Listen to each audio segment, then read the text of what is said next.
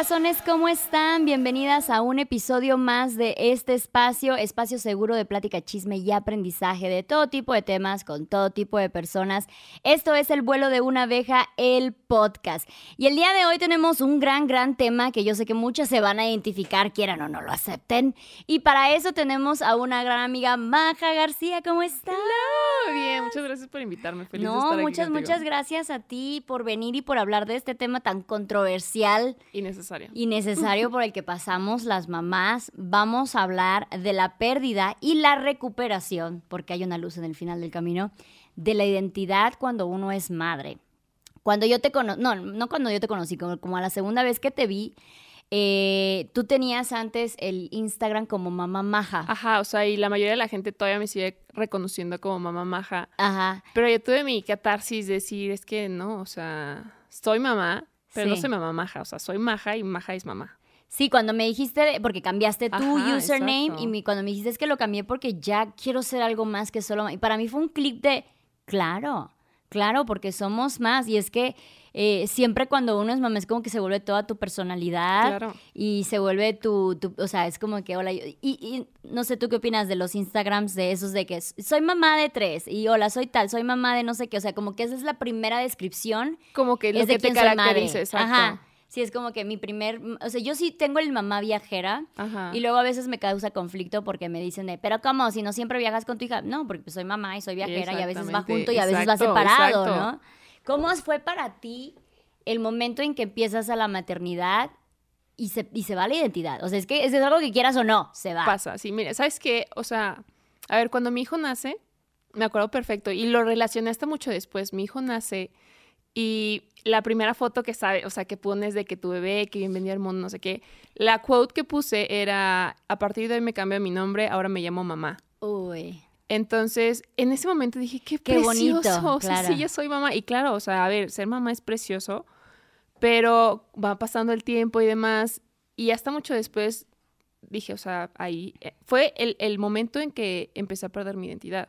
Porque, a ver, nací mi bebé y el cambio en el cuerpo. Yo duré tiempo, de verdad, que no me podía ver en el espejo. O sea, yo veía un espejo y decía, es que, ¿quién es? O sea. ¿qué pasa? Aparte fui mamá joven, de que todas mis amigas seguían viajando y demás, y yo ya de que casada con hijo y demás. Entonces, sí, sí decía de que chin, igual y me apresuré o no sé, empieza como que todo este cuestionamiento y luego ves tu cuerpo que es algo que, no sé, igual y no te preparan. Es muy choqueante. Es- Ver tu ajá, o cuerpo igual y después lo del parto escuchas, es ¿no? muy fuerte. Ajá, ¿qué pasó? De que 3 de la mañana, la chichi afuera, el bebé que no se duerme, que ves tu cuerpo, ves tu panza, ves tu, o sea, tu piel, y es una persona completamente diferente. Sí, Y creo que nadie está preparada para ese momento hasta que te pasa. sí. Y no sé, o sea, no, no lo hablan mucho hasta que, pum, ya de repente estás ahí, ¿no? Y luego pasa que te empiezas a acostumbrar a esa persona. Y, o sea, al principio es bien chocante, es muy fuerte, es de que no sé quién es esta. Y dices, y bueno, luego ves a esta yo. todos los días y dices, pues esta soy yo, ¿sabes? Esta ya, es mi ya realidad. fui yo. O sea, esta, Sí. esta soy yo de aquí en adelante. Claro. Pero poquito a poquito te vas dando cuenta de que no, oye, o sea, sí, como te digo, soy mamá y me encanta ser mamá, pero ser mamá no es lo único que soy. Y mi mundo no acaba al ser mamá, porque también me acuerdo que cuando mi hijo nació, saqué mi ropa, o sea, cambié por completo de que mi closet, de que no, ya no puedo poner esto, porque ya soy mamá, o sea, de que no sé, por ejemplo, una playera que tenía que dos manitas así, ¿no? No, bueno, tú sí te tragaste el culé durísimo de ya no puedo Sí, yo. no, yo, yo de que ya me tengo que Las persignar, mamás no hacen eso, sí, No, sí, no, sí. Y ya después me di cuenta y dije, ¿por qué? O sea, ¿por qué traté de cambiar mi identidad a como que solo limitarme el que no? O sea, y claro, te vuelves un ejemplo a seguir, ¿no? Claro. Eso, claro está. Pero no pierdes tu, tu esencia. Y muchas veces eso pasa, pierdes tu esencia. Y luego cuando dices ahora lo del ejemplo de seguir, es esta idea de qué es bueno y qué es malo, ¿no? Entonces, como que pensamos que la pulcritud, la seriedad, el Claro. estar como que todas virginales y tapadas y serias y siempre como correctas, eso es lo bueno. Y sabes qué, por la sociedad, o sea, Claro. que no, es que, ¿qué van a decir? O sea, el simple hecho de salir, o sea, ¿cómo vas a salir y vas a dejar a tus hijos? Oye, es que eso es parte de tu salud mental. Y eso es algo que tampoco se le da el suficiente valor, la salud mental de la mamá. Porque no, tenemos la idea de que es que es super mamá, la super mamá que puede con absolutamente todo, Pero no, o sea, creo que tenemos que quitar ese estereotipo de la mamá que puede con todo, porque la realidad es que las mamás no podemos con todo. Y es que aunque podamos, no deberíamos de hacerlo Exacto. todo. O sea, no, no funciona así. Exacto. ¿Qué pasa cuando tenemos un bebé? Aparte de que es un desborde hormonal, físico, o sea, absolutamente, neta, hay una explosión química en nuestro cuerpo, hay, hay muchas cosas de la biología, física, de hormon- emocional, todo. todo. Eh, los primeros meses, quieras o no, vivimos para mantener viva esa nueva Exacto. personita, lo cual es una responsabilidad terrorífica, porque muchas, eh, pues no dormimos, estamos pasando por la superación del parto, ya haya sido un buen parto o un mal parto, haya sido cesárea o haya sido eh, eh, natural. Eh, sigue siendo como estás recuperando tu cuerpo. Hay un proceso que se llama puerperio, que es este proceso donde vuelves a tener como contracciones, como cuando te dan unos cólicos súper, súper fuertes, los, los tuertos que les conocen, para que tu útero empiece a regresar a su tamaño. Entonces es un dolor que dices, no mames, qué horror. Las primeras dos semanas de lactancia son muy incómodas, no voy a decir dolorosas porque tal vez para algunas no lo sean, para mí sí lo fue, pero es muy doloroso porque es como, eh, lo, lo explico de cuando te empiezan a, a- a, este, rozar la Ajá. piel y no paran y no paran, entonces llega un momento que te hace llaguitas y siguen haciéndolo, entonces básicamente así es la lactancia. No se las quiero aterrorizar, pero para que estén preparadas, porque a mí también como que me... O sea, yo me acuerdo que nada más había visto un video que se hizo muy popular de una chica que estaba dando Y lactancia llorando, ¿no? y que estaba mordiendo así que, una... ¿A poco sí debe ser? Una, Sí, ajá, y- claro. y, y- ajá, y decían así de lo que no te dicen la y yo, ¿qué? Eso no lo había es- visto en ningún lado, la lactancia es un momento maravilloso. Ajá. No, entonces estás con el dolor de los tuertos, con el dolor de la lactancia. No, estás puedes dormir Exacto. porque los bebés necesitan leche eh, cada dos, cuatro horas máximo. Entonces no descansas. Entonces te disocias por completo. No eres una persona, eres una fábrica de leche y de cariño para poder mantener Vivo a eh, vivo a otra criatura. ¿Sabes ¿no? qué me pasó a mí? Que siento que fue el momento que a partir de ahí empecé a dudar por completo de mí. O sea, a ver, mi parto fue difícil, el de mi primer hijo. Fueron 18 horas de parto. Ala. Yo al final ya me estaba desmayando. Y ya nace mi bebé y me pasan como a la salita de recuperación. Fue, fue parto normal. Me pasan a la salita de recuperación y yo decía, pues qué tan difícil debe ser darle pecho. Sacar la chichi, la metes a la boca, se acabó. No, o sea, tenía su chiste. Pero a ver, ya 18 horas de parto, yo estaba agotada. Este, me, me pongo al bebé en el pecho, lo está matando. O sea, si no llega una enfermera No, y lo, lo, quita, ya tenía la nariz y los labios morados. No. Entonces, imagínate, lleva no, no, ni, ni media hora de haber nacido. Yo decía, lo estoy matando. Claro. Entonces, de ahí, pum, me dio para abajo de que no puedo hacerlo. Claro. Y es que luego investigas Ya es un mundo. y es un mundo, o sea, es bueno estar informada, pero a su vez Mm. es súper terrorífico. Lo de la muerte súbita. No, y es que entre "Puta más madre, información, la entre más súbita". información, más miedo te da. Claro. Todo. La muerte súbita es que básicamente mueren durmiendo. De la Punto. nada. O sea, de la que nada. Se les olvidó respirar. Ajá. Entonces imagínate qué terror. Entonces todo el tiempo estás de sigue respirando, sigue te respirando, sigue respirando y estás así por meses. Entonces sí, claro que te vuelves obsesiva y por eso pasa lo del baby brain, porque te entra tanta información sobre cómo mantener vivo un nuevo ser humano que literal se te Te olvida olvidas de ti. ponerte los zapatos. O sea, se te, se te olvidan cosas re básicas. Ajá. Y claro, obviamente se te va a olvidar cuál es tu color favorito, cuál es tu No, hobby, espérate, cuál o sea, es se tu te música. olvida si ya desayunaste, si comiste, si Ah, también, agua. no, o sea, eso no hay pasa, veces que me pasa en el día que voy al baño y digo, o sea, es la primera vez que estoy haciendo pipí en el día. Sí. Y ya van de que 10 horas, o sea, Claro, comes mal, es algo también que pasa Comes muchísimo. de que comes, ajá, comes casi siempre sobras o frío. Y le vuelvo a decir, no decimos esto eh, para aterrorizar y para hablar súper mal, sino pero que es algo que pasa. exacto. y Creo que hay como, está tan romantizada la maternidad que poco se escucha de la realidad de la maternidad. Y la realidad no significa que la maternidad sea mala o que Claro. sea fea o que no, no tengas hijos porque es muy terrible. No, o sea, Sí, a ver, es preciosa la maternidad, pero es una chinga. sí. A mí, ¿sabes qué me pasó? Ya lo he contado varias veces. Cuando yo veo a Gaia, y es otra cosa de las que romantizan, yo no sentí amor a primera vista. O sea, no. Yo a mi primer a hijo mí- le sentía mucho, no rencor, pero como el me lastimaste un chorro. O sea, Exacto. yo estaba en un qué chingado me acaba de pasar y ya tenía yo otro ser vivo aquí este de No puedo, dándome no puedo leche, entender ajá. qué te- o sea, qué estoy sintiendo, porque tengo que enfocarme Ajá. en que lo tengo que mantener vivo. Y sientes un, un golpe de, ¿por qué no lo amo? Soy una mala persona, Exacto. estoy mal, algo, algo está roto No, y conmigo, ahí te empiezan los baby mal. blues los primeros 15 días, sentirte cansada. y- O sea, yo lloraba todo el tiempo, a todas horas, no podías dormir, porque en primera, insomnio, y en segunda, pues mi hijo no me deja. Claro. Sí, no, eh, yo sí estuve como por un buen mes de, la cagué. La cagué y ya no la puedo regresar. O sea, ya, ya, valió madre. Ya no Y sale, ya, ya no Todo eso pasa, claramente ahorita ya no creo que la haya cagado, eh, pero sí, yo creo que hasta el momento que ella sonrió, porque eso es otra, eh, no, no, no, no, No no, entran al mundo y hacen, "Eh, a gugu tata". no, no es así, entran en, en modo como... Choqueante también para ellos, es, la es un ente que nada más llora y caga. Entonces es como de, güey, ¿dónde está tu gracia? ¿Dónde, qué, cuál- qué es lo bonito que haces? Que todo el mundo me dijo que era súper hermoso. Y así estuve como por un mes hasta que por fin sonrió y por fin- para mí fue así de, "Ah, soy tuya. Sí. O sea, lo que quieras. Pero todo ese mes eh, empezaron los pensamientos intrusos. Los pensamientos intrusos, digo, hay niveles, eh, eh, pueden pasar hasta psicosis posparto, depresión posparto o nada más pensamientos intrusos. Y es que agarras a tu bebé y todo el tiempo es de, ¿y si nos ahogamos? ¿Y si, y si me salto del puente junto? O sea, y no solamente me pueden pasar accidentes, es puedo provocar accidentes. Porque, No sé, a mí, por ejemplo, me pasaba que veía sus deditos y decía, es que están tan chiquitos, o Sí. sea, se pueden romper súper Sí. fácil. Y dices, ¿en qué- o sea, ¿por qué, te, ¿por qué estoy pensando esto? no, yo no podía agarrar un cuchillo, Ajá. porque yo imaginaba que la cortaba. Exacto. Y no puede, o sea, es, es tanta la descompensación hormonal.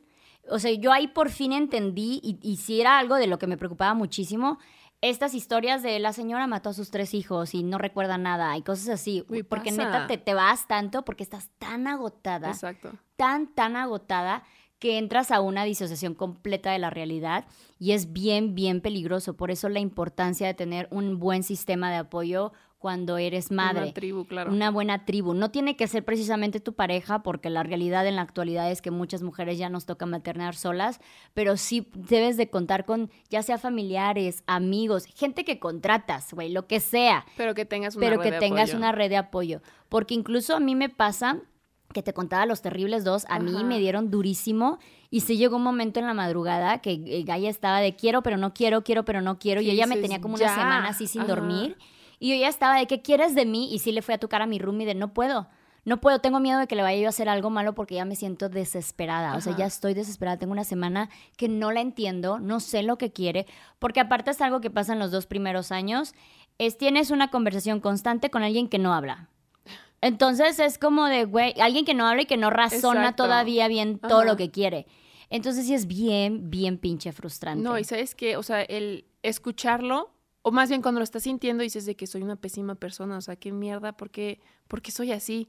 Pero ya que escuchas que, a ver, no eres la única, y esto pasa y pasa muy seguido, y si alguien lo está viviendo, no es la única, o sea, no es la única que lo está viviendo, y nada más es tener, como dices, tener tu red de apoyo y buscar también, o sea, si, a ver, sientes que los síntomas te van escalando, también busca apoyo, o sea, Sí. busca, busca a alguien profesional también. Claro. Y háblalo, porque creo que pasa muchísimo que a mí me pasaba de si yo le cuento a alguien lo que yo me Van imagino en mi loca, cabeza, me la van a quitar, claro, porque claramente no estoy apta para tener una bebé. Sí. No soy un peligro andando. Eh, pero en el momento que saqué las palabras al aire fue así como que, ok, Ah, yo son también, solo ah, yo ideas, también, son ajá, solo ideas. exacto, y que te das y mucha que gente empezó a identificarse y fue así como que, ok, y ya fue que pude yo investigar más y ok, no soy yo, no es que yo sea una psicópata, es, Es- que es de verdad cerebro, hay o una descompensación sí. muy grande, debo de controlar, debo de relajarme, debo de descansar. Y sabes que el hecho de que sepas que existe, eso, o sea, con eso ya dices, ah, ok. Solo como que el pequeño desbalance, porque Claro. se va como acomodando. Le y va a pones, pal- le pones un significado o palabras a eso que estás sintiendo. Y entonces eso pasa los primeros meses, ¿no? Porque claro que es un reajuste, eh, lo pases en pareja o sola. ¿Qué pasa con la pareja? Que igual se vuelven como mamá, papá. Claro, o sea, no dejan de ser pareja, ¿no? exacto. Y es bien difícil, digo, yo materné en pareja un año nada más, pero yo decía de, güey, lo más loco del mundo en esta vida es poner a dos adultos con educaciones diferentes a educar a una persona, güey. Te lo juro que yo ya ahorita digo, agradezco que las decisiones son mías y punto. Ajá. Pero digo, wow, no me imagino que todo sea una... Claro, habrán parejas que piensen igual y que tengan una conexión increíble o incluso que se pasen la batuta, ya sea de tú decides, yo decido y yo voy contigo. Pero ¿cómo es eso de maternar en, pareja también? También es difícil, o sea, como dices, junta a dos personas que han sido criadas diferentes y ponlas a criar una personita y pónganse de acuerdo. Creo que tiene que haber demasiada comunicación. Te lleves bien o mal con tu pareja, tiene que haber mucha comunicación, y no solo comunicación, receptividad por parte de la otra persona para llegar a acuerdos que sean no por el bien de que quién va a ganar, o sea, cómo me crearon a mí o cómo te crearon a ti, no, o sea, a ver, te olvidas de cómo los crearon ustedes y se pueden a pensar en cómo quieren criar a su hijo, o sea, porque lo que a ti te enseñaron, ¿no? Como tú creciste, eso se queda ahí, o sea, tú tienes el poder de cortar y de aquí para adelante, o sea, buscar lo mejor para tus hijos, buscar ser la mejor persona para poder ser, o sea, para poder criar mejores hijos, ¿no? ¿Y cómo va la importancia del acuérdate que somos parejas también. O sea, somos, ah, somos una pareja, no nada más somos los padres de nuestra criatura. No, y después pasan años y te das cuenta que los que lo, o sea, lo que te está manteniendo unidos son los hijos. Porque ya, o sea, la pareja, pum, o sea, ese papel, ese rol que tenías como pareja, te enfocaste tanto en el papel de padres y tal vez lo están haciendo chingón como padres juntos, o sea, equipo como padres. Pero si te pones a pensar, ¿y qué el equipo de pareja que somos? O sea, ya cambió. Sí. Entonces está difícil, por ejemplo, como decías al principio, los primeros meses, ok, sí, quiero ser pareja contigo, pero tengo que mantener a nuestro hijo vivo. Claro. Entonces, no sé, lo que te decía, muchísima comunicación de poder mantener la relación de padres sin dañar la relación de esposos o de pareja. ¿Sabes a mí qué me pasó? Y es que cuando yo siempre trabajé, siempre fui productiva, siempre todo. Cuando ya tengo ocho meses de embarazo, digo, ok, mi aportación al hogar, a la familia, ya no puede ser la productividad trabajando, porque claramente esa está interna en mi cuerpo, ¿no? Entonces voy a empezar a enfocarme en cocinar, voy a empezar a enfocarme en limpiar la casa, entonces me empiezo a agarrar los roles del hogar porque son los que mi físico en ese momento me permite, o incluso son los que puedo hacer mientras tengo a mi bebé durmiendo, ¿no? ¿Y qué pasa? Que cuando entramos, y esto es algo bien sistemático que nos pasa a las mamás, es que no hay manera de que sigamos trabajando mientras estamos dando lactancia ah, cada dos horas a un bebé. o sea, no hay manera. Es, eh, legalmente no hay forma. Entonces pasa esto de que, ¡pum!, automáticamente se vuelve el proveedor y la ama de casa, ¿no? Entonces hay todavía muchísima idea de que ser ama de casa es no hacer nada, cuando es una chambotototota. Y como te quedas ahí un rato, ya sean los primeros 40 días en lo que puedes ir a trabajar o eh, los, no sé, los primeros tres años, dos años o toda tu vida, ese se vuelve tu trabajo, ese se vuelve tu identidad, ese se vuelve todo. Y como es un trabajo no reconocido, pues tú también sientes como, pues, no, estoy, diciendo nada. O sea, ya no soy nadie. Claro. Entonces ya cuando yo quiero empezar a regresar el no, espérate, si quiero fue así como de que no, a ver, espérate. Y no, porque aparte tienes una sociedad que si tú quieres hacer algo fuera de eso, te ven mal. O sea, de que no, es que cómo estás dejando a tu hija. De que no, cómo, o sea, cómo te atreves a dejar a tus hijos si tú tienes que estar en casa maternando. Y por eso también va mucho la pérdida de identidad, de que dices, soy mamá, ya no puedo hacer nada más. O sea, mi trabajo es dedicarme a mis hijos por completo. Y claro que no, o sea, a ver, si eres una mamá que no está, o sea, que no estás haciendo nada por ti, no puedes dar el 100% por tus hijos tampoco, porque no estás al 100 tú. Entonces, o sea, maternar es difícil, sí, pero lo difícil de la maternidad es cuidarte a ti mientras cuidas a alguien más.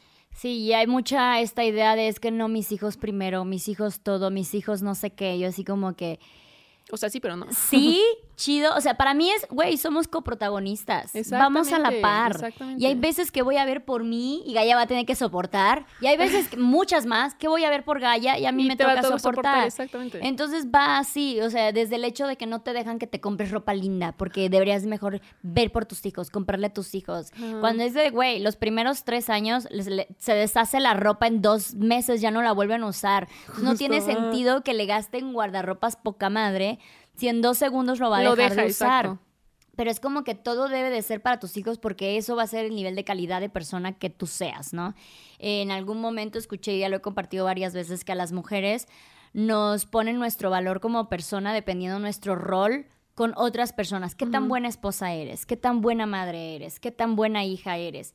Pero ¿qué pasa si no te quieres casar o no quieres tener hijos? También, o sea, soy buena madre porque, o sea, de acuerdo a qué, qué es lo que tú me estás como, o sea, eh, calificando. Claro. Porque soy buena madre. O sea, soy buena madre porque me quedo en casa con mis hijos todo el tiempo, porque no trabajo y me dedico 100% a la casa. o por qué. ¿Sabes? O sea, y creo que el, entre más estés en la casa con tus hijos, mejor mamá eres. Y claro que no. O sea, Claro. puede ser una mamá que trabaja, una mamá que sale, y puede ser una excelente mamá. Y puede ser una mamá que se queda en la casa todo el tiempo, que está frustrada, cansada, agotada y de malas, estresada. Y pues eso lo reprimes con tus hijos. Claro.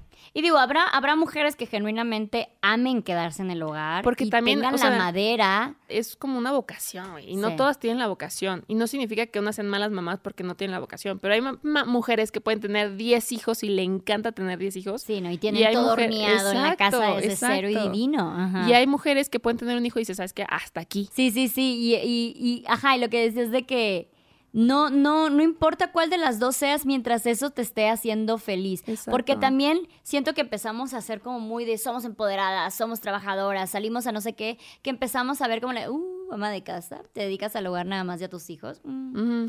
Güey, porque volvemos a lo mismo, no lo vemos como una chamba, no lo vemos como algo chingón que se está haciendo, que es una putiza, que te lleva todo, o sea, te lleva tu cuerpo, te lleva tu mente, te lleva tu tiempo y aparte no te da dinero para que todo, to- todavía llegue a la sociedad y, Y te te como "Mm, que no de- estás haciendo nada. y todavía mucha gente dice, es que solamente soy ama de casa. No, yo no trabajo, yo nada más me. No, es un trabajo, Es un me dedico al hogar, me dedico al hogar.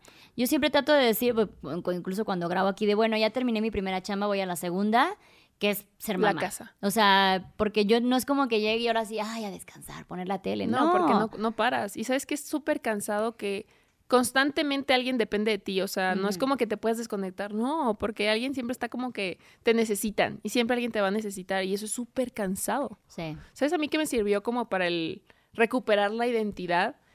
El responsabilizarme de mis acciones. O sea, a ver, me veo en el espejo y digo, no me gusta mi cuerpo. No me gustan mis estrías, no me gusta la panza, no me gusta esto. Pero dije, ok, sí, tuve mis hijos. Mis hijos me dieron mi vientrecillo de canguro.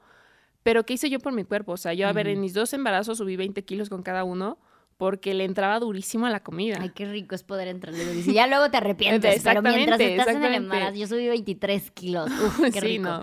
Entonces, por ejemplo, también estrías, que no me gustan mis estrías, pero por ejemplo, con, con Olivia nunca me puse cremas ni nada. Entonces, ¿cómo puedo culpar la maternidad por acciones que yo dejé de hacer? No hacía ejercicio, comía mal, no me cuidaba, ni física ni mentalmente. Entonces digo, ok, no es culpa de ellos, o sea, eso es culpa mía. Y aquí ellos no me lo van a resolver. Claro. Yo lo voy a resolver porque a mí nadie me va a salvar. Si yo no me voy a salvar, si yo no me salvo, nadie más lo va a hacer por mí. O sea, o lo haces tú o no lo hace nadie. Y si tú te hundes, vas a hundir a tus hijos. Por eso es la importancia de la salud mental de la mamá. Y creo que es algo también que se minimiza muchísimo, o sea, de que lo que te decía, de que no, mamá puede con todo. Échale ganas, mamá, sí se puede, sí se puede. Y lo vas como que metiendo y Eres una empujando. chingona. Sí, o sea, y sí somos unas chingonas, güey. Pero claro que necesitamos, o sea, el sacarlo y ese apoyo, porque no podemos con todo. Y como decías, no debemos de poder con todo. Claro. Y no siempre somos chingonas. O Ah, sea, no, la cagamos mil yo mira que le entré sí. durísimo a la cocina y nomás nunca se me dio. O sea, sí le hice mucho de comer a mi hija y llegó un momento que dije, ¿sabes qué? Me desgasto demasiado. Claramente no soy una chef. No, tienes otras aptitudes. Tienes ponle. que aprender a ceder. Y eso es algo que cuesta un montón, porque eh, te acostumbras a que tú eres la que la alimenta de tu cuerpo, tú eres la que la cuida, tú eres la que la sabe cambiar, que nos cuesta muchísimo ceder, incluso con parejas. Y tendemos luego nosotros a criar, a nosotras mismas, a criar también papás tontos, papás inútiles. ¿Por qué no los dejas? Porque no los dejas, no, espérate, a mí me sale mejor. te Pues, ¿cómo le va a salir mejor a la otra persona si nunca le dejas hacer las cosas? exacto. Entonces es entre que, eh, ay, yo tengo que hacer todo, pero si lo hacen los demás, estoy. No, lo voy checando de no lo está haciendo bien, lo voy a volver a hacer. Sí, te vuelves así de como cuervo, ¿no? De que encima dices, es que Entonces hay que aprender a soltar. Por un día que tus hijos estén mal vestidos, mal peinados, No mal bañados o incluso mal comidos, no va a ser el fin del mundo. No va a ser el fin del mundo. Y a la otra persona que en ese momento se va a hacer cargo de ellos, le va a enseñar muchísimo y también va a enseñarle a valorar lo que tú haces. Porque algo que también pasa muchísimo en esta etapa de la maternidad, que sería como el primer año, es que como son tan internas las cosas, es tanta carga mental, es tanta carga emocional, o sea, no se ve, no es como que, a menos que, claro, también pasa, se nos cae el cabello, claramente subimos de peso o bajamos muchísimo de peso Es abruptamente, todo, todo las la ojeras y todo eso, pero no es como que nos vean cargando costales, ¿sabes? O cosas así. ajá. Entonces, sí es muy de si yo no lo hablo, nadie se va a enterar que me está llevando la chingada. Entonces, tu comunidad no va a poder empatizar contigo. Y es bien difícil empatizar con algo que claramente o no lo, o no lo estás viviendo, o no lo has vivido, o no lo estás viendo.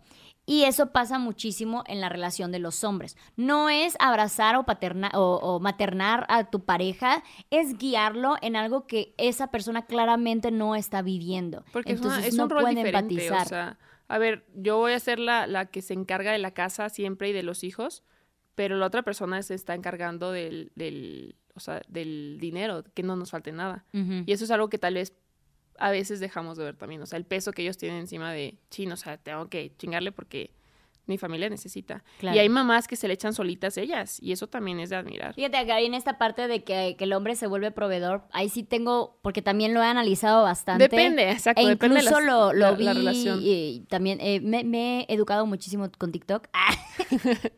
en la escuela. en la escuela de TikTok. El último diplomado que hice. Y esta idea de que los hombres se, se sacrifican muchísimo por proveer. La maternidad y el hogar es un trabajo 24/7. O sea, no para. Ah, claro, porque a veces el hombre llega de trabajar y, ya se acabó su trabajo. Se acabó su chamba. No, papacito, Entonces estamos comparando algo que dura 8 horas, 10 horas, si quieres, 16 horas si quieres, Contra con algo de 24 horas. Sin días de descanso, con días de descanso. Sin remuneración económica, con remuneración económica. Claro. Sin este valor curricular, con valor curricular. Entonces, eh, no es que le quiera yo tirar como más leña al fuego, pero no importa cuántas horas esté trabajando, la persona que se queda en casa, porque a veces va a ser papá también, la persona que se queda en casa sigue sacrificando muchísimo más que la persona que está saliendo. Sí, lo que te digo, o sea, trabaja las horas que quieras, pero llega a casa y sigue trabajando. Claro. Porque tu mujer no, o sea, no descansa. No o la persona que se queda en, en, casa no descansa, no deja de trabajar, no la dejan de necesitar. Y es como que muchas mujeres tienen esta idea de como él trae el dinero, yo aparte de, encargarme del hogar, de encargarme de los hijos, tengo que también atenderlo a él ah, cuando regrese. Entonces es como de, no manches, pero es que si tú no te encargaras del hogar, si tú no te encargaras de los hijos, él no podría ir a trabajar. Empezando por allí, o sea, empezando por ahí hasta tu parte. Y luego, o sea, por eso también se desatan muchísimas cosas de violencia financiera, que también es parte de perder la identidad, que como tú no estás generando economía, estás perdiendo herramientas. Como si le debieras algo, ¿no? De que no es que, o sea, tengo que atenderlo porque él me está dando el dinero. O sea, sí, pero tú estás, o sea, tú estás criando a los niños y te está cobrando, o sea, ahí te está costando tu salud mental. Sí. Y qué pasa también, tú no estás teniendo pláticas de adultos como la otra persona que está saliendo a trabajar. Eso sabes que a mí me pesaba mucho porque, a ver, Franco fue hijo pandemia, entonces mi esposo sí se salía y se iba a trabajar y todo.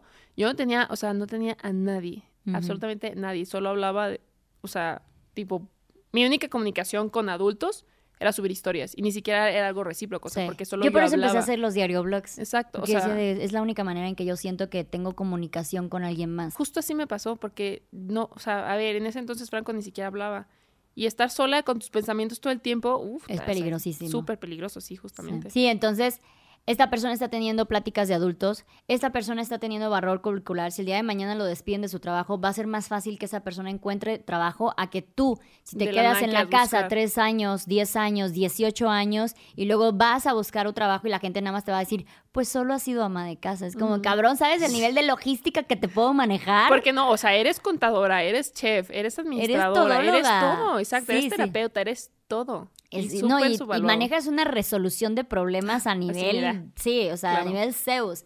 Entonces, esta idea de que porque el hombre trabaja ocho horas y provee, está haciendo más que yo, que estoy 24 horas, siete días a la semana, completamente pensando todo el tiempo si hay comida en la cocina, si ya está limpia la ropa para la escuela, si ya hay, ya compré el regalito para el cumpleaños de los hijos, güey, las navidades son súper agresivas para las mujeres en ese aspecto porque son carga completamente de la mujer.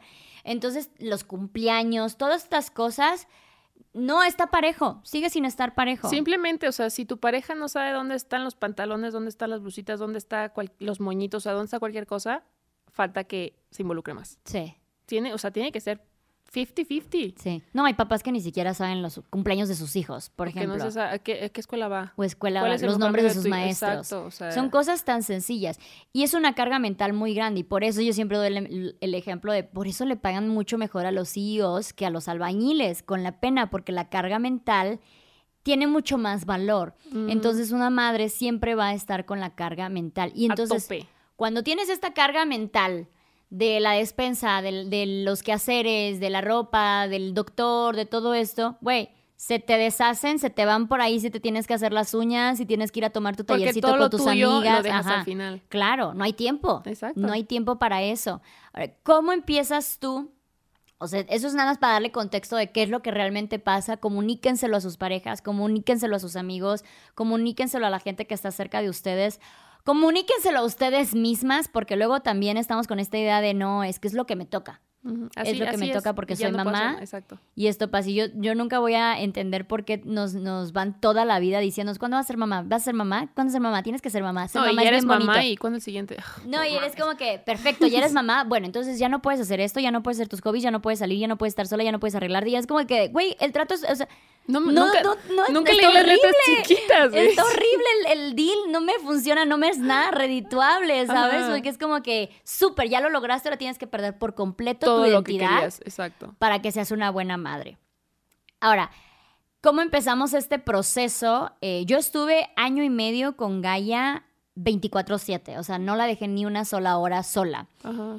¿Cómo empiezas el proceso de desapego? Porque mucha gente, yo lo veo mucho luego en los comentarios de, ay, ¿cómo me gustaría? Yo, yo sé, yo, yo quiero pensar que lo hacen en buena manera, pero también suena un poco pasivo-agresivo. Me gustaría hacerlo así. Me gustaría poder dejar a mi hija como tú, ¿sabes? O sea, Sí, me gustaría digo, o sea, poderme despegar, ser tan desapegada o- de mi hija como tú. Y así Sí. como que, si es bien chingón, gracias, ¿Pero, pero, qué quieres decir? es una connotación de no es tan, no es ser tan buena madre, porque claro, ser buena madre es estar todo el tiempo con tus o sea, hijos. sí. Entonces yo empiezo el proceso de apego y contrato a una chica que iba a ver a Gaia una hora cada eh, dos días. O sea, creo que llegaba dos o tres días a la semana, ya no me acuerdo bien. Era una hora. Yo recuerdo esa primera hora, según yo dije, voy a tomar la hora para irme al gimnasio de ahí mismo del edificio. Güey, no pude hacer ejercicio, yo me puse a llorar, era una ansiedad, pero de verdad se siente una ansiedad física el que no esté cerca de ti. Pues es que imagínate, o sea, de tenerlo dentro de ti, hacer una extensión tuya afuera y de repente, pum, desapégate. Uf, Sí. Año y medio, año y medio, sin una hora sola sin mi hija. yo creo que a mí me tomó, Mm, tú más. pues a ver, o sea... y luego yo- te echaste después otro, Sí, ¿no? o sea, yo tengo dos hijos, Franco tiene, va a cumplir cuatro en enero, Olivia tiene año tres, y hace dos meses entré al gimnasio. ¿Cuándo fue la primera vez que hiciste algo sola? Sola, sin familia, sin hijos, sin pareja. Creo que fue una vez que tuve un evento en Monterrey, pero me fui llorando, justamente, o sea, porque decía de que no, es que qué tal si los estoy traumando, le voy a causar una herida de... Porque vamos a lo mismo, de que te informas, ¿no? Entonces, ah, ok, conozco la herida de abandono, entonces mi hijo va a tener la herida de abandono, entonces lo voy a traumar. Y así te, o sea, te vas llenando de carga y carga y carga. Y aparte, súmale que la sociedad te dice, uy, estás dejando a tus hijos. Como Por favor, sociedad, este es un mensaje para todas, todos, todes que están viendo este eh, episodio. Dejemos de preguntarles a las mamás, ¿y tus hijos? Ah, su, ¿Y sí, dónde todo dejaste a tus hijos? Cada que subo algo que estoy en el gimnasio y ¿con quién dejas a tus hijos? O sea, a ver, Güey, aparte esto- estoy en una fiesta en el antro de, ¿y Gaia dónde está? Y así de, ¿ubicas que claramente no No está aquí, sabes? aquí. Ah, seguramente la dejé sola en la casa. O sea, no, no hagan y muchas esa veces es como de por curiosidad, ¿no? Claro. Pero disfrazada de qué? O sea, de... No, o sea, viene desde el amor, viene desde lo que, lo que sea, quieras, pero desde qué emoción, pero claro, porque nosotras ya pasamos por un proceso de desapego, un proceso de Y aceptar la culpa o de superar la culpa, un proceso de, de esta lucha de la dejo, no la dejo, la dejo, no la dejo, ya la dejé, este es mi momento para ver por mí, pensar por mí, pen- o sea, no soy mamá en estos segundos y lo primero que te y tus hijos, vuelvo a ser mamá, pero ahora soy mala Sí. mamá porque estoy sin mis hijos. y no debí dejarlos. O sea, a ver, mí. Por ejemplo, hoy me costó el... Dices, ay, estoy en un hotel, voy a dormir delicioso porque nadie me va a despertar. No, o sea, no dormí porque me daba vueltas y despertaba y, y otra vez de que estará despierta, estará dormida y no descansas. O sea, porque, a ver, el desapego no es fácil. O sea, y cuesta un chingo el, el poder aceptar que merezco tiempo para mí, que no es egoísta el tener tiempo para mí, que es algo más bien que necesitas y que no es como, uy, es un premio. No, más bien es una necesidad el que puedas tomarte un tiempo para ti. El ojo, el tomarte tiempo para ti no es, ah, me voy a ir una semana a la playa sola. No, el tomarte tiempo para ti es vete al baño sola, bañate sola. Uy, bañarte Este, sola. Exacto, o sea, vete al gimnasio. A mí, yo creo que de verdad lo que me regresó como el, el- la identidad fue empezar a hacer ejercicio. El ejercicio me salvó por completo. Sí. Porque el, el- el liberar estas hormonas que dices, ay, me siento bien. Me gusta, me gusta hacer esto y vas viendo... Y aparte ver los resultados con tu cuerpo, que es uno de los mayores Porque, ver, o sea, no, es, no, no estoy haciendo ejercicio porque quiero cambiar mi cuerpo. Que igual al principio sí empecé así, ¿no? De que voy a hacer ejercicio y me voy a poner otra vez así y voy a cambiar mi cuerpo porque no me gusta esto. No, lo vas entendiendo que voy a estar, estoy haciendo ejercicio por mi salud mental y el cambio en el cuerpo es algo que se da por sí solo. Pero lo importante es que te empieces a cuidar por salud mental. Yo era una persona muy activa antes de Gaia. Con Gaia me da preeclampsia y pierdo por completo la, lo de la presión. Entonces yo ya acepté que, porque lo intenté un par de veces, yo acepté que ya no puedo hacer senderos a montañas, ¿no? Entonces, porque yo a la mitad de la montaña estoy de... horrible, horrible. Y es una frustración no tener la condición física de cuando, aparte de cuando eres joven, antes de ser mamá, y a mí sí me, me, causaba demasiado de que, güey, no puedo caminar una cuadra sin bofiarme. No es posible que me sienta así conmigo misma. Deja tú si tengo el cuerpo, no tengo el cuerpo. la condición.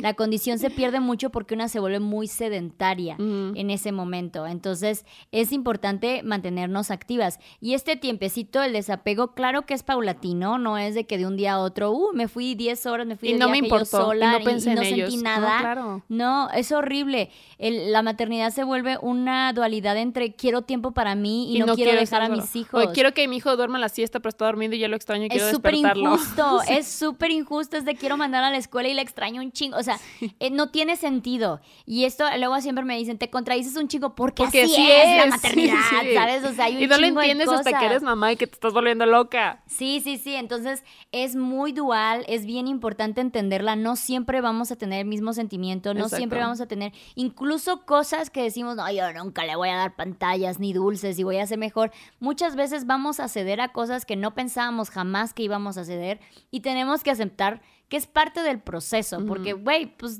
siempre vas a estar en una nueva etapa. Van a haber cosas que nunca vas a entender sobre la maternidad. Y, yo digo que es como un, como el mar, a veces está surfeando la ola y a veces te está arrastrando, pero, pero ahí hay que, hay que, no te ahogues, no te ahogues, quédate por la orilla.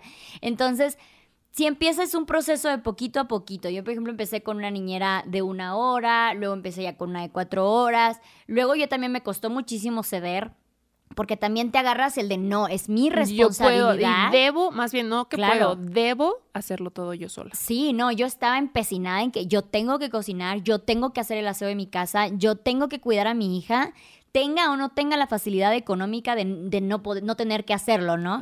Entonces yo ya tenía la facilidad económica de poder contratar a alguien más y ahora decía, es que no, es mi responsabilidad. Eh, me toca a mí. O sea, ¿cómo, no lo voy a hacer ¿Cómo voy a decirle a alguien que limpie mi casa como si yo no la pudiera limpiar? No, no la puedo limpiar. O sea, no la puedo limpiar. No lo hago, no lo hago bien, no tengo el tiempo, no nada. No, no puedo cocinar todo el tiempo. Exacto. Entonces empezar a ceder estas cosas, incluso no puedo yo estar al cargo de mi hija 24/7 porque lo intenté y me estaba volviendo loca me estaba volviendo loca a nivel otra vez pensamientos intrusos, otra vez pensar en que podía hacerle daño. O sea, no, no, es qué, Lo que te digo, ¿a qué costo? ¿A qué costo quieres hacerlo todo tú sola? ¿A costo de tu salud mental? No lo vale. Claro. A mí me pasaba muchísimo que cuando estaba yo en este proceso del primer año y medio, por allí, era siempre te ves fodonga, te ves desgastada, te ves no sé qué, te les encanta recordártelo. Entonces, sí, sí te quedas un como de, ay, exageras. No, no, claro que no estoy fodonga porque te acostumbraste a ver a esa persona, ¿no? o sea, lo que decíamos, al principio es un choque y luego como que te acostumbras a que todos los días eres tú. Ajá.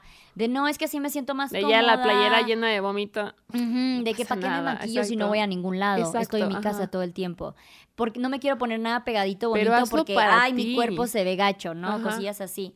Entonces, a mí me pasa que por fin acepto, o sea, me costó, digo, año y medio, por fin acepto el de, güey, ya no me acuerdo cuál es mi color favorito ya no me acuerdo cuál es mi hobby. No, porque cambias. O sea, haz de cuenta que te, la maternidad te destruye y ya tú decides si te quedas ahí medio choquilla destruida. si renaces o no. O renaces, exacto. Y sí. Renace. Y entonces cuando yo me doy cuenta de esto dije, tengo que hacer algo al respecto. Empiezo a darme una hora para el gimnasio. Empiezo a maquillarme. Me critican un chingo por cómo me maquillaba. Empiezo a aprender a cómo maquillarme. Yo me maquillaba con los dedos, güey. No tenía absolutamente idea de cómo maquillarme. Empiezo a arreglarme. Empiezo a tener citas conmigo misma. Empiezo a salir con mis amigos y empiezo poco a poco a volver a ser yo. Algo bien curioso que pasó en mi comunidad es que yo, yo subo de las redes, o sea, yo ya sé contenido de antes, pero la mayoría de las personas me conocen en esta etapa, que es donde empiezo a hacer los diario blogs porque me sentía muy sola, quería platicar con la gente y empiezo a hacer contenido de mi día a día con la, con la maternidad. Y mucha gente se identifica cuando yo por fin supero ese lapso de pérdida de identidad y vuelvo a ser yo, porque ahora soy yo, no esa persona, la gente me empieza a criticar, Ah, ya no eres o la sea, eso me misma, pasa de que- cambiaste. No, y aparte sé que qué. te lo hacen saber que te van a dejar de seguir Ah, porque claro. ya no eres la misma. O sea, que, ¿por qué? Y, y Si me siento mejor. claro, Y estoy siendo mejor persona y mejor mamá incluso, porque me siento mejor yo y puedo darles más a ellos. y sabes qué fue bien triste, güey, darme cuenta la cantidad de personas que se identifican con una mujer que ha perdido la identidad Que a con la una mujer que se siente es ella misma. Porque muchas mujeres se quedan en ese lapso. Y es que, ¿sabes qué? Creo que la maternidad inconscientemente se vuelve una competencia. Porque estás viendo qué está haciendo la otra mamá y, y ella salió, ella ya se está arreglando y mírame cómo estoy yo y es que yo no he hecho nada. Y eso, o sea, a ver, tu maternidad es tuya, es tu maternidad como tú lo estás haciendo lo que a ti te está dando paz, no lo que estás viendo que la otra que está haciendo. O sea, si alguien está haciendo otra cosa diferente a ti, su pedo, tú enfócate a lo tuyo. Sí. Sí, no, sí, sí estuvo bien loco porque yo decía, ¿por qué me criticó? Hubo, hubo una temporada que me criticaban demasiado. y yo decía, ¿por, qué me critican, ¿por qué me critican tanto? Te no hacen lo dudar entiendo, incluso, no, ¿no? entiendo, ajá, de, de verdad soy tan mierda, o sea, de verdad me volví un, no sé, algo malo. Y luego como que me puse a estudiar porque sí, o sea, sí me enfrasqué, me, me, me ensañé en los comentarios cuando te ensañas con algo malo, güey, Uh, no claro. puedes dejar de leer y todo. Y yo decía, ¿pero por qué? Hice toda una investigación, me puse a ver mis videos de antes, mis videos de no entiendo, no entiendo, no entiendo. Y luego me quedé, claro, porque ellas se acostumbraron a verme así y no conocían este lado de mí. Y lamentablemente muchas mujeres están todavía en esa etapa. Y es que, ¿sabes que Empatizar cuando alguien está pasando un mal rato es mucho más fácil que empatizar cuando alguien le está yendo mejor, se está Sí. sintiendo más feliz. Porque si yo, o sea, estoy en un hoyo y tú también estás en el hoyo, estamos en el hoyo En el juntas. hoyo juntas. Pero si tú ya saliste del hoyo y la otra no salió del hoyo, ¿por qué me abandonaste del hoyo? O sea, regresa, regresa aquí conmigo. Sí. Sí, no, y, eh, y sí hay mucha crítica a las mujeres que salen de allí a la hora que sea, ya sea a los 40 días, a los 3 meses, a los 2 años, a lo que sea. Sí hay como que, ¿para qué quisiste hijos? Si entonces estás pidiendo tiempo para ti y nada más Mm, estás pues no los enfocando hubieras en ti, ajá, y trabajar. Y algo que va, siempre me va a dar muchísimo coraje es que todos estos cuestionamientos jamás van al papá. Jamás claro, le preguntan a los papás de en un partido de fútbol no les van, no van y les dicen, ¿y tus hijos dónde los dejaste, güey? Jamás. O sea, estaría muy cabrón. O incluso No, o si de- los ven con los hijos, les aplauden. Claro. Sí, no, es esta idea de que el, el papá puede ser el mínimo y siempre va a ser precioso y la mamá hace lo máximo y siempre va a quedar corta. Entonces hay que tener como muchísimo más empatía en este proceso de las mamás. Si tú estás en este año, dos años, lo que sea que te esté tomando, donde pierdes completa identidad, entiende que es parte del proceso, o sea, no es que simplemente te dejaste, porque luego también aparte nos echan la culpa de te dejaste, y como te dejaste también puedes perder a tu esposo, o sea, descuidaste a tu esposo, es como que cabrón, entonces O sea, él toda me la está carga, descuidando a exacto, mí, toda la carga cae en mí, o sea, todo es mi Exacto. responsabilidad. Claro, si en, en vez de pensar que tú estás descuidando a tu esposo, igual y piensen que ellos se están descuidando, no, a- no atenderte porque claramente estás pasando un momento Un muy rato, vulnerable. güey, claro. Entonces, igual y si te ayudan más con la criatura, no es ayuda, pero igual se encargan más con los hijos Ah, o con la si casa ayuda, o uy, así. ahí te empieza a llover también. todo. Sí, este, que también es una palabra que tenemos muy, Sí. muy... pues, lo dices Muy inconsciente, o sea, millennial. sí. Ah, perdónenme, soy millennial. Entonces, habrán cosas que todavía sigo diciendo por constructo social de la costumbre que ya tengo, ¿no? Claramente no es ayuda. Eh, entonces, dejar de ponernos este foco de ni tienes que salir tan rápido, ni te quedes allí. Tómate tu tiempo, tómate tu paso a paso. No tienes tampoco que volver a ser la niña de 20 años que salía todos los días a la discoteca, porque a la discoteca, a la señora. No, bueno, al antro. Ay, ¿Cómo le dicen ahora a la chaviza? No tienes que salir todos los días a- de fiesta, güey. Porque tampoco estamos en esa edad. Y algo Ya también pasó, muy o sea, cierto que pasa. super- tienes que superar esa etapa, Claro. esa persona que ya fuiste. Eres Claro. mamá, no te vas a olvidar, pero tampoco vas a querer regresar a ser alguien que ya fuiste. O sea, Claro. que forma parte de quién eres hoy. Y eso va a pasar seas mamá o no. Ah, claro. Evolucionamos y claramente no vamos a tener los mismos gustos que antes, ¿no? Y también se vale que digas de, güey, yo ahorita, como dejamos tanto, porque eso es otra cosa, dejas tanto tiempo de beber que cuando no regresas te tomas güey. una chela y te pones hasta el culo. O sea, también pasan ese tipo de cosas. Entonces dices de, güey, la neta ya no me llena. O sea, no pensaba dejarlo. Pero ya no me llena, ya no me, ya no me, eh, ya no lo aguanto o cosas así. Entonces, por ejemplo, a mí yo estoy en mi etapa donde mis fiestas favoritas son aquellas que empiezan a las 6 de la tarde y terminan a las 12 de la noche. Ah, es como que, güey, más de estas Y por favor. caseras, Me encantan, Sí. sí. Soy fan. Y, si, y de preferencia que sea casera, que mi hija pueda estar en su cuarto y yo la pueda ir a Sí. checar, güey, y regrese a la sala. Porque ahí como que Soy fan. puedes como relacionar o unir los, las dos partes, ¿no? Claro. Tu maternidad con el también tengo amigos, también me gusta salirme, también me gusta divertirme. Sí, se vale, se vale. Y claro, obviamente está la otra cara de la moneda de las personas que dicen de, güey, es que mi identidad yo me tengo que cuidar y quieren salir todos los fines de semana y encargar a- también. Creo que hay un balance, exacto. Debe de haber un balance. Oye, ¿qué, qué le dirías a esas mujeres que todavía están en su proceso? No, no están en, en la parte del primer año, porque no les vamos a decir, apúrate, mija. Si no, tienes tres es- meses ya, encuéntrate. es, toma su tiempo, Sí, claro. toma su tiempo. Está bien que ahorita te dediques 100% a los bebés. Está bien si ahorita sientes que nada más eres mamá, porque sí conlleva demasiado de nosotras, demasiada energía. Pero a las que dicen, ¿sabes qué? Creo que ya sé cómo mantener vivo a mis hijos. Yo creo que es esa. En el momento que ya sé, ya le Sí. agarraste al pedo a mantener viva a otra persona, Que ya pasó un año, ya puedo, puedes como puedo que de- otros más. Sí, sí, sí. De que, por lo "Ah, menos uno mira, más, sí. a mí me preocupaba muchísimo, por ejemplo, el acordarme alimentarla. Porque yo decía, si, si no me dice tengo hambre, a mí se me va el pedo. Entonces me daba muchísimo miedo eso. ¿sabes? Eh, porque yo siempre fui una persona muy melindrosa, o se me olvidaba comer, o si yo estoy trabajando, Sí, pues igual se me olvida pedo, comer. claro, ¿no? ajá. Entonces, cuando ya agarraste el pedo de cómo mantener viva a una, a una, una personita, ahora sí vuelve a revivirte a ti. ¿Qué le dirías a esa persona que ya entendió, ya sabe, ya está con el cómo le hago? ¿Cuál sería mi primer paso? Yo creo que el primer, o sea, entender que no hay prisa, sin prisa pero sin pausa, ¿sabes? O sea, no tienes prisa de recuperarte ya, pero tampoco te dejes hasta el último. Y el responsabilízate de tus acciones, o sea, sí eres mamá, te está costando, pero no, no culpes a tu maternidad por las cosas que estás dejando de hacer por ti. Ayu- ten tu tribu, tu soporte que te ayude, háblalo, porque tal, tal vez muchas veces lo queremos hacer solas y lo queremos, que sí, yo puedo con esto, o sea, no, no, no, no quiero ni siquiera decirlo porque me van a criticar o van a pensar que estoy mal. Entonces, háblalo, o sea, exprésalo, háblalo y hazlo por ti. Porque es como el típico ejemplo de, de- del avión, ¿no? Cuando el avión se está cayendo y te cae la, la máscara de oxígeno, Una mamá, no, luego, luego mi hijo. Pero a ver, si tú no, si tu mamá no estás bien, tampoco vas a poder estar bien para tus hijos. Entonces, ponte la máscara primero tú, piensa en ti, hazlo por y para ti, y así vas a poder ser una mejor mamá para tus hijos, o sea, una mamá más emocionalmente presente. Porque no te sirve de nada ser una mamá presente físicamente si emocionalmente te está llevando la ñonga, ¿sabes? La ñonga, La me encanta. que no se note la edad. Oye, y, y a veces son cosas como bien sencillas, porque no es, no es de 0 a 100. Entonces hay veces es de, güey, ponte un labial. Exacto. Ponte un labial hoy. Así estés en tu casa todo el día. Ponte ese vestido que utilizabas para salir, así te quedes en tu casa todo el día. Porque te lo vas creyendo tú y te vas sintiendo bonita otra vez tú y lo vas haciendo para ti. No te vas a poner el vestido para salirte a la calle y que te tomen fotos. Hazlo por ti, o sea, por, por hacer un... es- El, empieza por el mínimo esfuerzo por ti. Empieza Sí. a hacer ejercicio en tu casa. Hay muchas veces que... Y es más fácil encontrar excusas para no hacerlo que encontrar el tiempo para hacerlo. Sí. Que puedes empezar con los niños encima de ti, puedes empezar con los niños al lado de ti, pero haz algo por y para ti. No, no te dejes al final. Entiende también que tus hijos se pueden adaptar. Ah, los, a los todo. niños son 100% Son adaptables. súper adaptables. Y nos da mucho miedo el, el- el de que no, es que...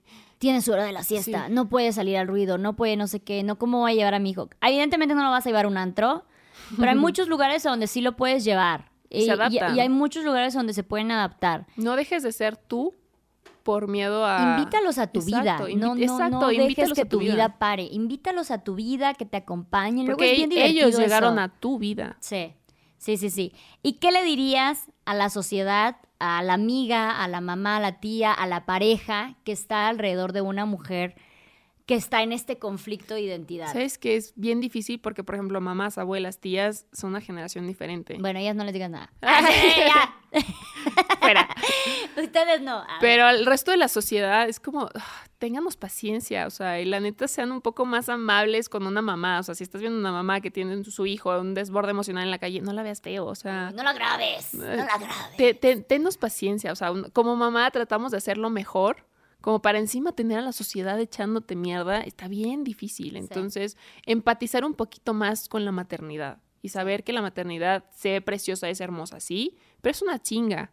Y una chinga que lo, sabes cuando lo vives. Entonces, si tú no lo has vivido, entonces trata de empatizar un poquito más. No, yo creo que hasta aunque lo vivas se te olvida un poquito, ¿no? Sí, o sea, si ya pasaste, esa etapa, el trauma y ya dices, yo jamás, claro que sí, no te acuerdas, porque estabas muy traumada. Entonces, yo les diría, dejen de preguntar dónde dejaron a sus hijos. Por el amor de Dios, dejen de preguntar eso. Dejen de preguntar si quieren tener más hijos, si cuándo van a tener más hijos, porque, güey, es, es bien es una decisión fuerte, es una decisión pesada y es cosa que nada más la pareja o la, mamá tiene, tiene eh, la responsabilidad de contestar y no tiene por qué decirte a ti si, ay, sí, sabes que no es tan a la ligera, no es tan a la ligera. Yo, yo siento que también decir un poco, eh, dejar de decir esto de, es que los bebés siempre son una bendición, porque no para todos los casos es una bendición. Entonces es fuerte, pero no es una bendición para la mamá que tiene que estar corriendo todo el tiempo para darle de comer, ¿sabes? sabes que el entender que cada mamá es diferente y cada mamá está viviendo su historia diferente, cada mamá trae su maleta diferente y si tú te, o sea, a ti te está yendo de X manera, ¿no? Y volteas a ver a otra mamá y está diferente a lo que tú estás haciendo, no juzgues, o sea, cada quien tiene su mamá y trata de ser consciente si estás tal vez compitiendo con alguna mamá y deja esa competencia, porque aquí nadie está compitiendo contra nadie, porque para tus hijos tú ya eres perfecta. Es bien importante, no necesitas ser una chef, no necesitas ser una estilista, no necesitas ser una pinche decoradora de interiores o la mejor eh, limpiadora y nada por el estilo, necesitas primero que nada ser una persona feliz para poder dar felicidad a otras personas. Como sociedad también diría, si eres amiga de una mamá, invítala aunque te cancele mm. mil veces, invítala, siempre matela en tus planes. Aunque te diga no puedo, aunque te diga no hoy no, aunque te cancele a la mera hora. Llegas, o sea, no llega, no llega desprevenido, pero también haz planes donde puedas incluir a sus hijos. Eso se aprecia muchísimo. No siempre hagas planes donde nada más tú y yo, a ver cuándo vamos a platicar tú y yo, sin hijos. Porque no siempre va a ser fácil, güey. Pueden ir a platicar a un lugar que tenga un área infantil, güey, lo mejor de los dos mundos, ¿sabes? Entonces, siempre mantén en consideración a la mamá, aunque sientes que se aleje un chingo de, ay, pues es que qué hueva, siempre está con sus hijos, güey. Es una etapa muy oscura, muy, muy pero feliz, cuando pero tú muy llegues a esa etapa, ella sí va a estar para ti. Claro. Entonces, eh, más empatía de nosotras mismas, de la sociedad, de nuestras parejas. Es, es neta, es, es, muy. Y tal vez nosotros estamos hablando nada más de nuestras perspectivas y otra mamá va a decir, güey, pues a mí me fue de maravilla, excelente. Otra va a decir, güey, yo odié cada paso, excelente, porque cada maternidad es diferente, cada mamá, cada hijo, cada, cada familia, güey, cada situación es diferente y hay que tener más empatía con eso. Y no existen malas mamás. No existen. Bueno, hay algunas. Eh, eh, ese es otro tema. Ese es otro tema. Maja, ¿dónde te podemos encontrar en redes? Me pueden encontrar en Instagram como maja.ssen. Maja es con H, M-A-H-A. Punto S-S-E. Porque mi nombre, mi nombre completo es Majasen. Pero está más largo. Yo pensaba que el Sen era tu apellido. Por eso te pregunto tu apellido. Ajá. Sí, Maja García. Pero Majasen García. Pero más fácil, maja.sen. Ok. ¿Nada más estás en Instagram? Y en TikTok como maja.garcía. Ok. Oye, pues muchísimas gracias, por haber venido a platicar de este tema. Eh, a mí me hizo mucho, mucho ruido cuando me dijiste que cambiabas tu usuario. Y yo también como que empecé a hacer cambios también en mis redes sociales y, eh, sí da mucho impacto el cómo tú te empiezas a presentar a la sociedad para cómo te empiezas a sentir No, y la gente me decía de que no, no lo cambies. Y justamente el fin de semana que lo cambié, tuve un evento aquí en México y en la lista para entrar estaba como mamá maja y yo, puta madre, que no, que ya no soy mamá maja, ya soy majasen, soy maja. Sí, bueno, a mí alguna gente me presenta como la mamá de Gaia, entonces mm. hay cosas que también hay que aprender a ceder y aprendes a vivir con ello. Oigan, muchísimas gracias por haber visto y escuchado este episodio. Recuerden, por favor, que si les gustó, apóyenos con un like, un comentario, compartir, suscribirse, denle a la campanita para que no se pierdan los siguientes episodios. En Spotify también apóyenos con un seguir y la calificación para que pueda tener más alcance a más personas y no olviden que nos vemos en el siguiente episodio. Bye.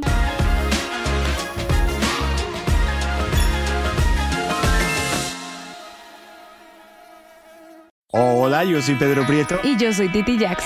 Y juntos hacemos el podcast auténtico. En donde hablamos acerca de todo Hablamos de tu expareja, tu soltería, de tu matrimonio, tu paternidad y todo esto con tu pareja. Tienes que escucharnos en cualquier plataforma de audio. Y no te olvides que aquí se tratan temas que tú también piensas y no te atreves a decir. Judy was boring. Hello. Then Judy discovered ChumbaCasino.com. It's my little escape. Now Judy's the life of the party. Oh, baby, Mama's bringing home the bacon. Whoa, take it easy, Judy. The Chumba life is for everybody. So go to ChumbaCasino.com and play over 100 casino style games. Join today and play for free for your chance to redeem some serious prizes. chumba ChumbaCasino.com. No purchase necessary. Void where by law. 18 plus terms and conditions apply. See website for details. Hola, soy Erika de la Vega y hago un podcast llamado En Defensa Propia, donde converso con mujeres sobre sus procesos de reinvención y transformación y sobre las herramientas que necesitamos para lograrlo. A través de las historias que escucharás en En Defensa Propia, conseguirás la inspiración y la motivación para reconectar con tu poder interior, cambiar tu actitud hacia los cambios y así poder diseñar la vida que quieres vivir. En Defensa Propia. Puedes escuchar En Defensa Propia en todas las plataformas de audio.